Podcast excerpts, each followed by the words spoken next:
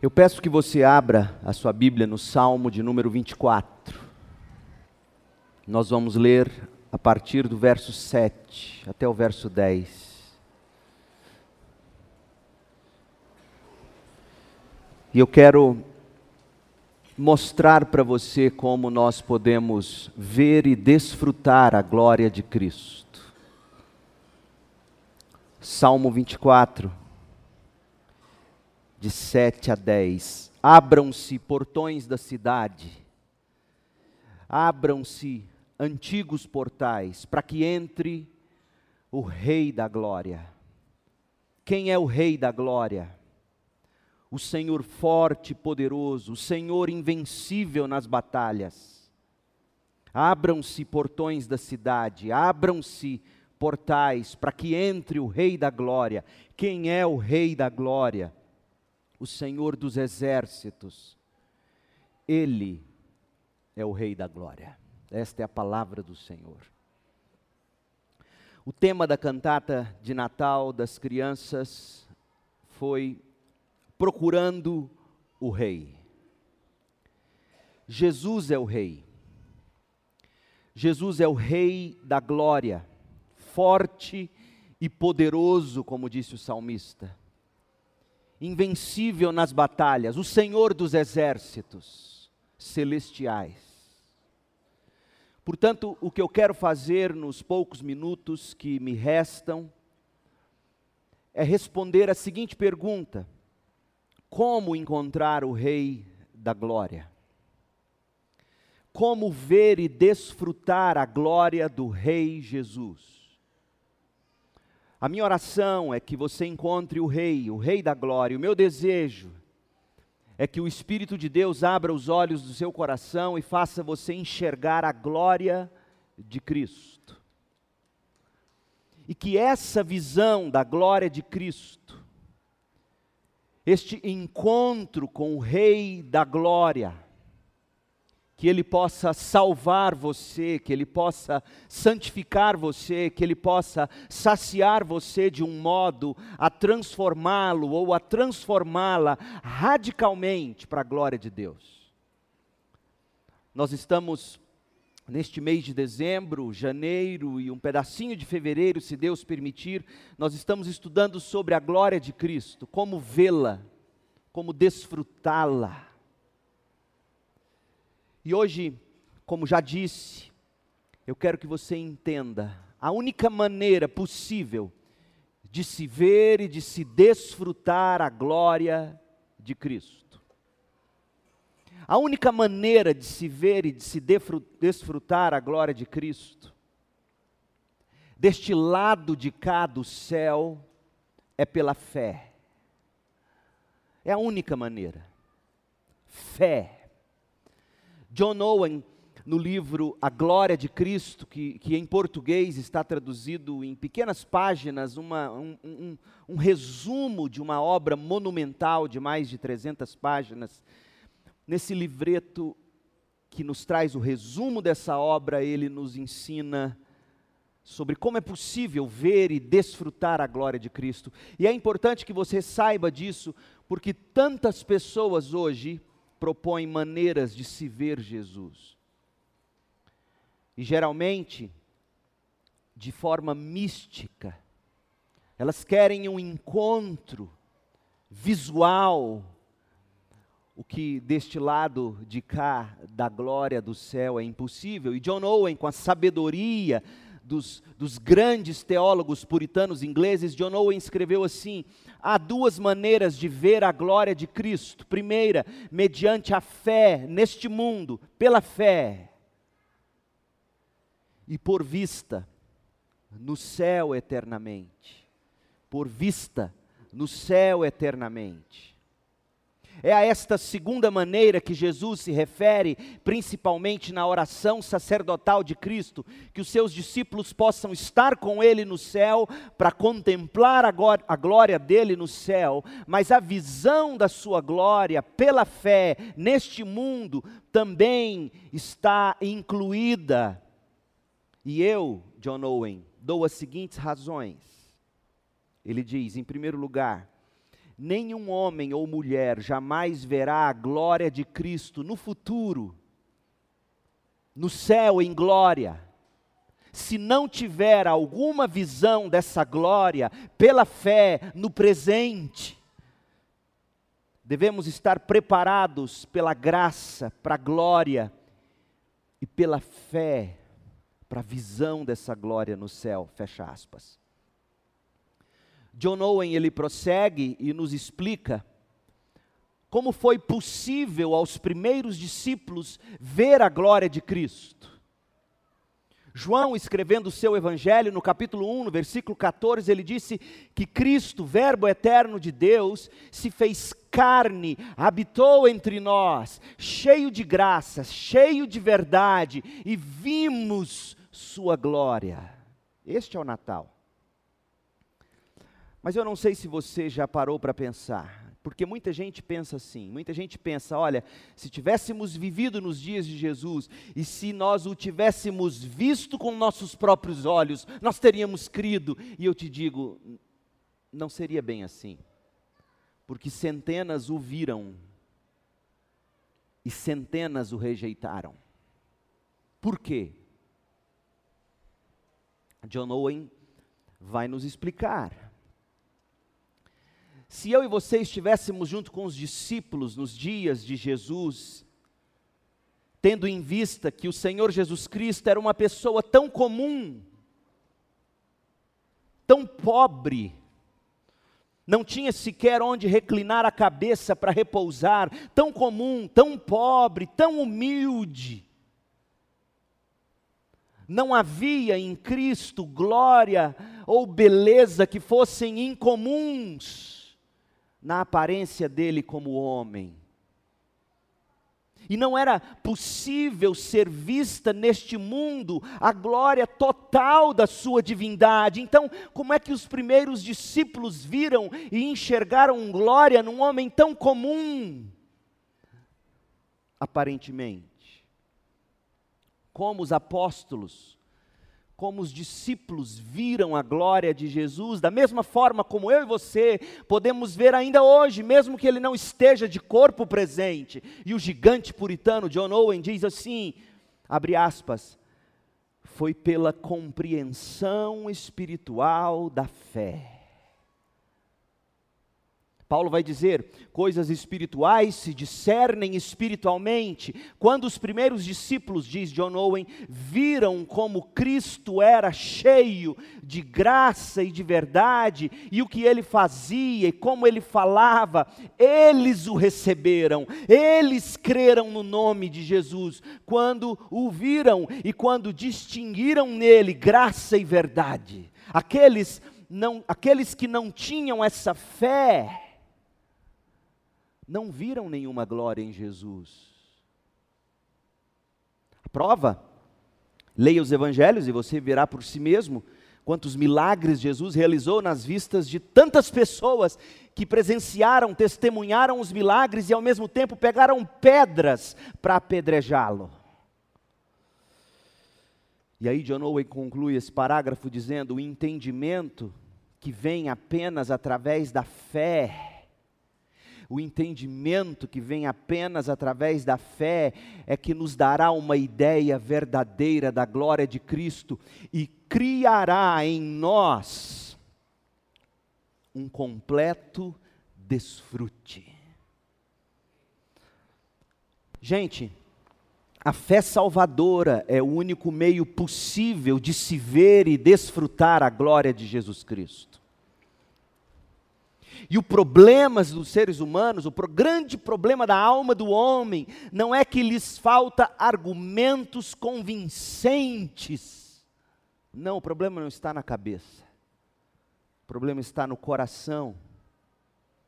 Coração este que se não receber de Deus pelo Espírito uma compreensão espiritual da fé, não verá glória em Cristo. A Bíblia chama isso de novo nascimento. A capacidade que alguém recebe do próprio Deus de se arrepender e crer. Por quê? Porque viu em Cristo o que precisa ser enxergado. E a pergunta que eu quero fazer a você hoje à noite é: o que é fé salvadora? O que é fé? Fala-se tanto em fé, prega-se tanto fé, o que é fé salvadora? Fé salvadora, para usar as palavras de John Owen, é aquela que dá a compreensão espiritual de quem Cristo é. Você lê as páginas do Novo Testamento, você lê a Bíblia, por assim dizer, mas principalmente os evangelhos e os textos bíblicos que claramente descrevem Jesus, você olha para eles e você, com a compreensão espiritual da fé que Deus lhe dá, você enxerga um Cristo glorioso, magnífico. Você o vê como Deus como o Cordeiro de Deus que tira o pecado do mundo, você o enxerga como seu substituto diante de Deus, a sua justiça, aquele que no seu lugar morreu e propiciou os seus próprios pecados, recebeu sobre si mesmo a sua e a minha culpa. Fé salvadora é esta capacidade de, de compreender espiritualmente, de enxergar Jesus por quem Ele é mas não é só isso. Ao mesmo tempo, essa compreensão espiritual vem acompanhada, ela, ela cria em nós um desejo para um completo desfrute da glória de Cristo. Então, a fé salvadora é aquela que te dá a correta compreensão de quem Cristo é. E no momento em que você compreende quem Ele é, o seu coração se encanta por Ele. Fé salvadora, portanto, ela age de forma dupla no coração de todo aquele que crê. A fé salvadora, ela ilumina a sua mente para compreensão e ela inspira seu coração para a paixão. A fé salvadora, ela abre os olhos da alma e ela alegra o coração. A fé salvadora revela a verdade sobre Cristo, ao mesmo tempo que revive a pessoa para Cristo. A fé salvadora, ela te salva, ela te santifica e ela te satisfaz. Feitas essas observações, observações essas que eu extraí da pena e das páginas maravilhosas de John Owen, eu quero te mostrar três textos bíblicos que alicerçam essas verdades. Quais verdades? A verdade de que ver e desfrutar a glória de Cristo é a mesma coisa que ter fé. É a mesma coisa que saciar-se em Jesus. Não é possível você dizer que crê em Jesus de uma forma que salva, se o seu coração não deseja Jesus como seu maior tesouro. Deixa eu te mostrar. O primeiro texto, João 6,35. E eu quero que vocês notem os paralelos entre vir e não ter mais fome. O paralelo entre crer e não ter mais sede. João 6,35, Jesus respondeu: Eu sou o pão da vida. Quem vem a mim nunca mais terá fome. Quem crê em mim será salvo. É isso que Jesus diz? Não. Quem crê em mim nunca mais terá sede. Essas declarações paralelas de Jesus servem para interpretar uma outra. Vem a mim é uma metáfora geográfica. A alma humana, afinal de contas, ela não caminha. A alma humana não vai a lugar algum com as próprias pernas. Mas Jesus diz que a alma que vem, ela vem à fonte, ela vem ao pão. A alma vem e come e bebe. Por quê? Porque essa alma vem para se saciar, para matar a fome, para matar a sede. A alma vem receber de Deus. Isso é crer. Jesus também usa o verbo crer, neste mesmo verso, João 6,35, crê em mim. Quem crê em mim nunca mais terá sede. E ele já disse: quem vem a mim nunca mais terá fome. O que, que a gente pode concluir? Pode-se concluir que vir, vir a Cristo e crer em Cristo são a mesma coisa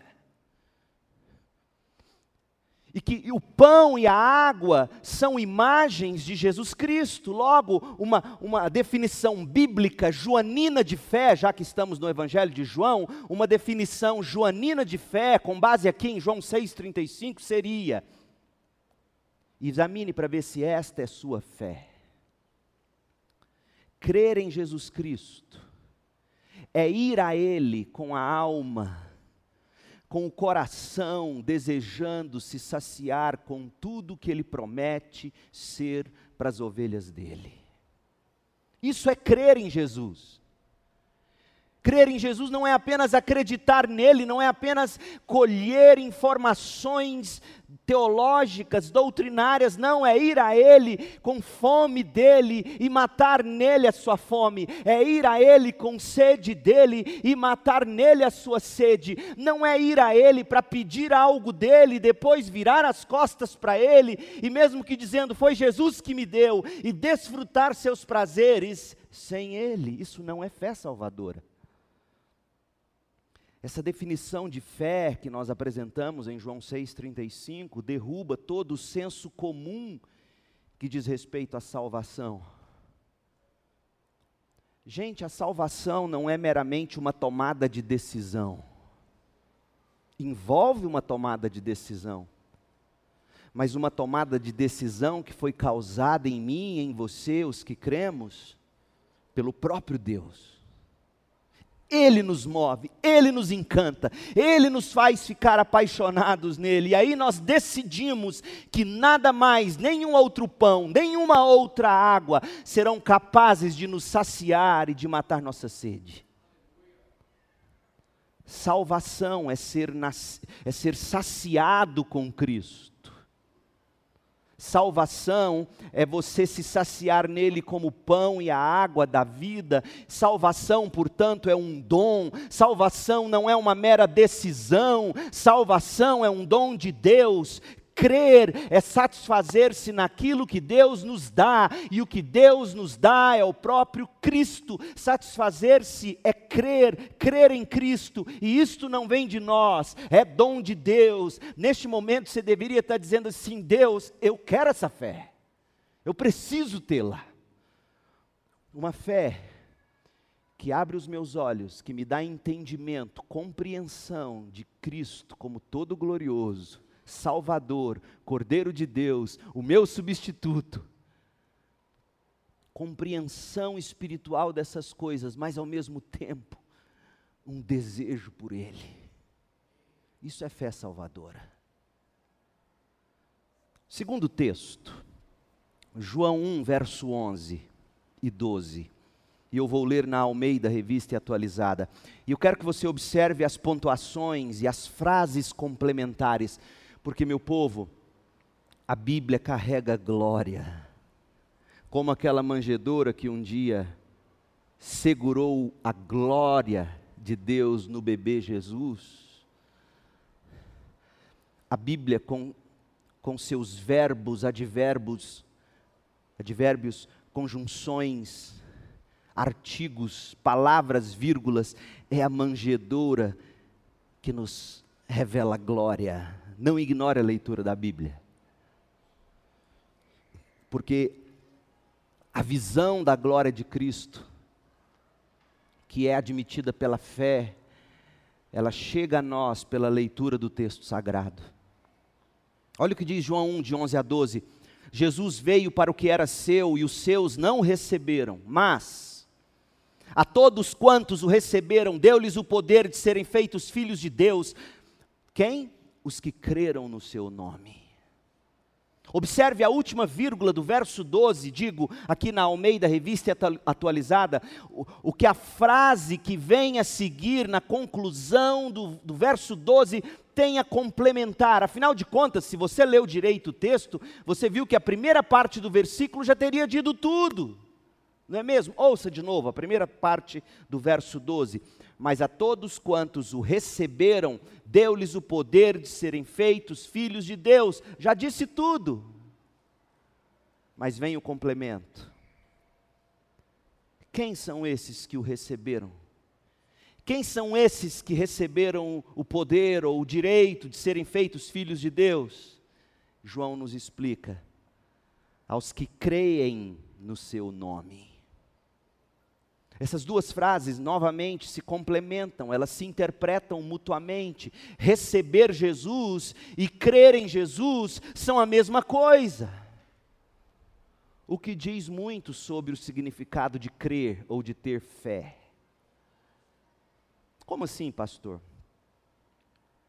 Significa que você vê quem Jesus é, você o deseja e você o toma para si você o recebe.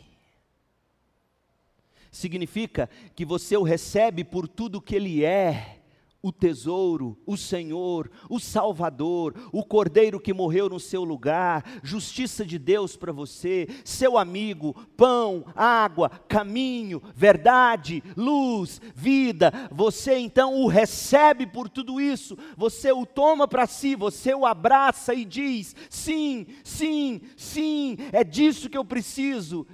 Isso é crer, recebê-lo não é simplesmente acreditar.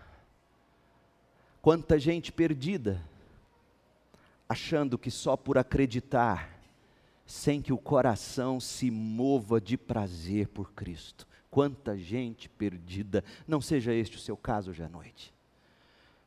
E o último texto que eu quero que você veja,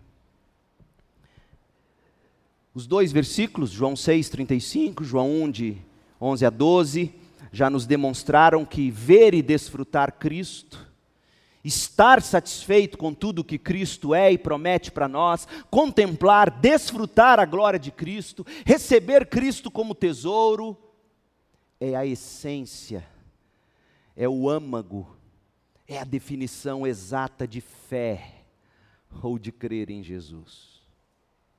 Para simplificar, crer é receber receber como alguém que recebe algo que tanto ama. Sabe aquela aquele jantar íntimo que você prepara na sua casa e você então recebe para jantar com você aqueles que você mais ama. Isso é crer é receber com amor, é receber com alegria, é receber com prazer. E quando aqueles convidados que você tanto ama e recebeu dizem: Bem, já está tarde, nós vamos embora. Você diz: Não, está tão cedo, está cedo, não vai não. Isso é crer. Agora, Hebreus 11, verso 6 é tremendo. Olha o que diz: Sem fé é impossível agradar a Deus. Por quê? Aí Hebreus complementa: quem deseja se aproximar de Deus deve crer que Ele existe. Veja a, a parte cognitiva da fé. Deve-se crer que Ele existe, mas não para por aí. E que Ele recompensa aqueles que o buscam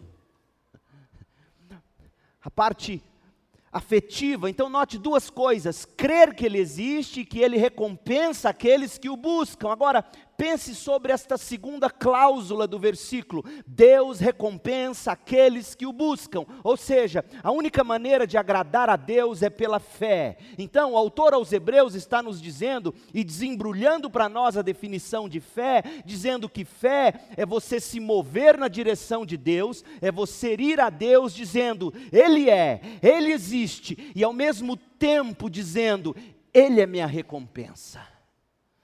Ele é o meu tesouro, Ele é o meu galardoador, Ele é o meu recompensador, Ele é o meu tudo, Ele é minha vida, Ele é minha verdade, Ele é o meu pão, Ele é minha água. A recompensa que Deus te dá quando você o busca com fé é Ele mesmo, é desfrutar dele mesmo, é ter em Deus sua grande alegria. É isso que está dito aqui no texto.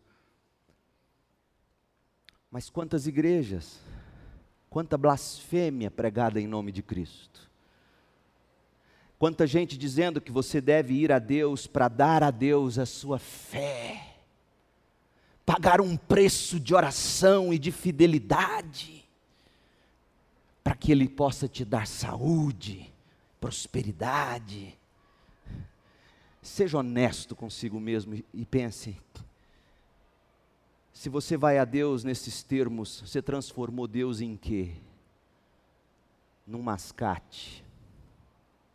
Em alguém que, te, que existe para te dar aquilo que seu coração mais cobiça. Deus virou um caixa eletrônico.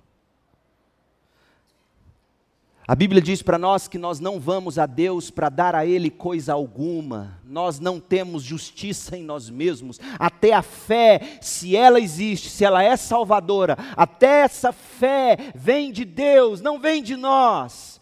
Efésios 2, de 8 a 10. Não vamos a Deus para dar algo a Deus em troca de Deus nos dar algo que tanto queremos, isso não é cristianismo pelo menos não o cristianismo bíblico.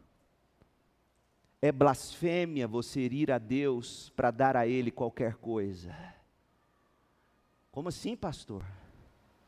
É blasfêmia porque a Bíblia diz que Deus não é servido por mãos humanas. Atos 17, 25. É blasfêmia, porque Marcos 10, 45 diz que Jesus não veio para ser servido, mas para servir, dando a sua vida em resgate, para que nós, os salvos, os eleitos, os que creem, possam desfrutar de Deus. Ele, Deus, é o doador, Ele, Deus, é o galardoador, Ele, Deus, é o recompensador, Ele, Deus, trabalha para aqueles que nele confiam. Isaías 64, 4. E como tal, Ele, Deus, recebe a glória e nós a alegria de termos um Deus tão maravilhoso. Não roube a glória de Deus. Não vá a Deus como alguém que tem algo a dar a Deus em troca de algo que você tanto deseja. Não. Vá a Deus como quem precisa dele e deseja receber dele salvação e satisfação em Deus. Fé salvadora, em resumo, consiste em uma resposta à glória de Cristo. O que eu amo nas crianças é a espontaneidade delas. Vocês observaram aqui na primeira fileira todos os diretores do programa. E todas elas, ao mesmo tempo que cantavam, olhando cada uma, tentando achar o rostinho do pai, ou do vovô, ou da mamãe, ou da vovó, ou do titio, ao mesmo tempo que olhavam, vocês observaram isso? Eles olhavam detidamente para os líderes. O filhinho do Paulo Rogério, um dos magos aqui, sei se vocês viram. E o diretor dele puxando ele para cá e ele não tirava o olho. Obedecendo. O Benício olhando para cá, para o papai e para a mamãe. Vocês estão me vendo? Uma outra que eu não me lembro o nome, sai dali e, e balança. Acho até que foi a irmãzinha do. A Isabela, filha do Paulo Rogério. Estou aqui que, que isso nos ensina? Jesus diz que a gente precisa ser assim infantis, como crianças, para entrar no reino dos céus. Fé salvadora consiste numa resposta infantil a Deus.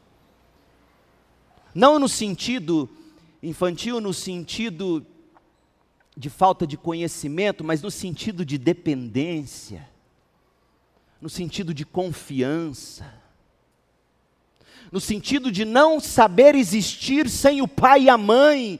Tire uma criança do pai e da mãe, arranque uma criança do seio de uma mãe, ela perde a noção de existir. Por quê? Porque ela existe na mãe, ela existe no pai, e daí que na medida em que ela cresce, ela vai experimentando a dor da separação. Se nós não formos como crianças que nos entendemos em Cristo, não há salvação.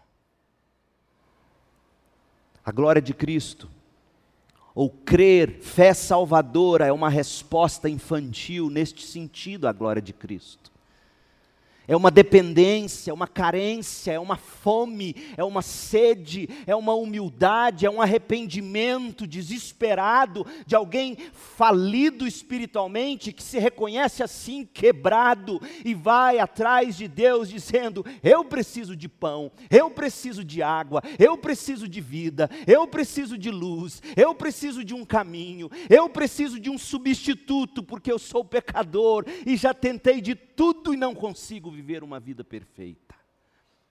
Ver e desfrutar a glória de Cristo, estar satisfeito com tudo que Deus é e promete ser para Jesus, ou em Jesus para nós, crer em Jesus, são realidades equivalentes. E eu espero que você entenda isso hoje à noite. Não há fé salvadora se você apenas é um repositório de informações que talvez você tenha aprendido lá no berçário e EBD da igreja. E como eu já tenho vivido bastante para assistir, parece que não, mas eu já tenho 46 anos, já sou pastor há 20. Eu já vivi o bastante no ministério para ver filho de crente, bonitinho, cantando em coral. Chegando na juventude, indo para a universidade, e jogando fora, pondo em xeque, em dúvida, tudo que aprendeu. E aí papai e mamãe dizem: a, a faculdade acabou com meu filho. Não foi a faculdade. A vida inteira o que ele nutriu foi um bando de, de conhecimentos, de dados, de informação que não passaram disso que nunca encantaram a alma dele, no dia em que ele encontrou algum outro tipo de informação que fez mais sentido e que capturou o coração dele, ele virou para aquilo tudo e disse: coisa de igreja. Eu não sei se eu acredito nisso. Alguns chegam a dizer: eu não acredito e outros vivem com essa dúvida e com medo de deixar a igreja por algum motivo, mas lá no fundo não creem nisso. Por quê? Porque tudo que receberam a vida inteira foi um bando de informação que não transformou o coração, que não encantou a alma. Hoje à noite eu estou aqui para te dizer que você precisa ter um discernimento espiritual, sim, cognitivo, que só o Espírito pode te dar, que você ao ler a Bíblia você enxerga a Bíblia, e na Bíblia, a Bíblia se autentica para você de uma forma que te convence a mente e incendeia seu coração de paixão. Se o seu coração hoje à noite não tem esse prazer pelo Cristo, examine para ver se você de fato tem fé salvadora. Vamos terminar lendo o Salmo 24? E ao ler esse texto, minha oração é que você enxergue a glória, a glória do Rei da Glória. Salmo 24, de 7 a 10, e no momento em que Orlando me deu a, o tema desta cantata, e lembrando que nós estamos nesta série, na hora me veio esse salmo: Quem é o Rei da Glória? O salmista está falando aqui de um cântico de vitória, o povo de Israel havia vencido, então eles entravam na cidade com a arca da aliança, símbolo da presença de Deus. E o salmista diz: Abram-se portões da cidade, abram-se antigos portais, para que entre Jesus, o Rei da Glória. Essa é a voz de Deus, talvez hoje à noite, aqui no seu coração, dizendo: abra o coração, abra a mente, para que entre Jesus, o Rei da Glória. E quem é esse Jesus? Quem é esse Rei da Glória? Ele é Senhor. A palavra Senhor, se na sua Bíblia, na sua versão, Senhor está com todas as letras em maiúsculo, é assim que deve estar. Porque quando você tem Senhor em maiúsculo, todas as letras é o nome próprio de Deus, Yahvé. Yahvé, quem é Yahvé? Yahvé é forte, Yahvé é poderoso, ou seja, Jesus Cristo venceu a morte, Jesus Cristo venceu o pecado, Jesus Cristo ressuscitou forte e poderoso, comprou para você uma salvação que nada poderá te separar do amor dele, nem a morte, nem a vida, nem anjos, nem principados, coisa alguma, porque Jesus, o Rei da Glória, ele é forte e poderoso para te guardar e te apresentar diante de Deus imaculado. Se você cair, você levanta de novo. Você não fica no pecado comendo bolotas de porco e dizendo: que delícia! Ele é poderoso para te salvar. Ele é poderoso e forte o bastante para te sustentar. Ele é poderoso e forte o bastante para te apresentar diante dele mesmo, glorioso. É o que diz Judas 24 e 25. Esse Senhor é invencível nas batalhas. E Ele habita você, Ele habita seu coração, e quando você começa as suas lutas, e ah, se nós enfrentamos lutas, medos, temores, ansiedades, tentações, quantas lutas nós enfrentamos, e esse Senhor Jesus, Ele é invencível em Cristo nós somos mais do que vencedores. Em Cristo nós vencemos o pecado, em Cristo nós venceremos a morte, em Cristo, ao morrer, seremos tragados pela vida. Abram-se portões da cidade, abram-se antigos portais, para que entre o Rei da Glória, para que entre Jesus na sua vida. Quem é o Rei da Glória? O Senhor dos Exércitos.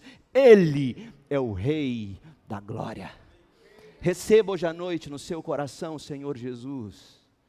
Abra seu coração para o Rei da Glória. E se você não consegue, se isso não faz sentido, é verdade, sozinho, na sua força, você não dá conta, mas Ele pode e Ele faz. Feche os seus olhos, eu quero orar com você. Ó oh, Senhor Jesus, o Rei da Glória o Rei dos Reis, Senhor dos Senhores, forte e poderoso nas batalhas, invencível nas batalhas. Que o Senhor, agora, em nome de Jesus, eu te peço humildemente, que o Senhor se revele glorioso. E se houver aqui uma ovelha sua, alguém que precise ouvir e crer, que o Senhor mesmo agora abra os portais do coração, para que entre Jesus, para que Ele entre e salve, e santifique, e satisfaça essa vida. Ó oh Deus, se há alguém aqui carente, necessitado de recebê-lo como o maior tesouro, produza isso agora. Ó Deus, ajuda-nos a sair daqui não apenas com informação, mas com uma nova paixão, com um novo coração, com uma nova afeição, querendo que Jesus seja o grande deleite da nossa alma, meu Pai. Ó Deus, não permita desperdiçarmos esta noite tão linda não permita que saiamos daqui apenas com a sensação de que estivemos num musical infantil. Não. Não. Ó oh, Deus, faça-nos ver e querer e amar e regozijar na Sua glória. De olhos fechados, eu não. Eu quero perguntar se há alguém ainda, enquanto todos continuam orando, alguém aqui que ouviu a voz do Rei. Ouviu a voz de Deus dizendo lá no seu coração: abra seu coração, abra sua antiga vida, sua antiga forma de viver, abra sua vida e receba Jesus, o Rei da Glória. Fique em pé, eu quero orar por você. Alguém assim? Alguém que tenha entendido que o Rei é Jesus o Senhor, o Salvador soberano. Deus abençoe você, jovem. Mais alguém? Eu vou orar por você. Ó Deus, obrigado por esta jovem senhora. Abençoa com graça a vida dela, que ela possa frutificar para a vida eterna. E a todos nós, Senhor Jesus, faça-nos sair daqui encantados contigo, querendo mais, querendo viver melhor. Ó, oh, o Senhor é o Rei de toda força e de todo poder, é o Senhor Deus invencível nas batalhas. Produz em nós cada vez mais o querer e a condição de buscar a santidade fazer do Senhor um só e o único desejo do nosso coração. Em nome de Jesus. Amém. Pode assentar-se.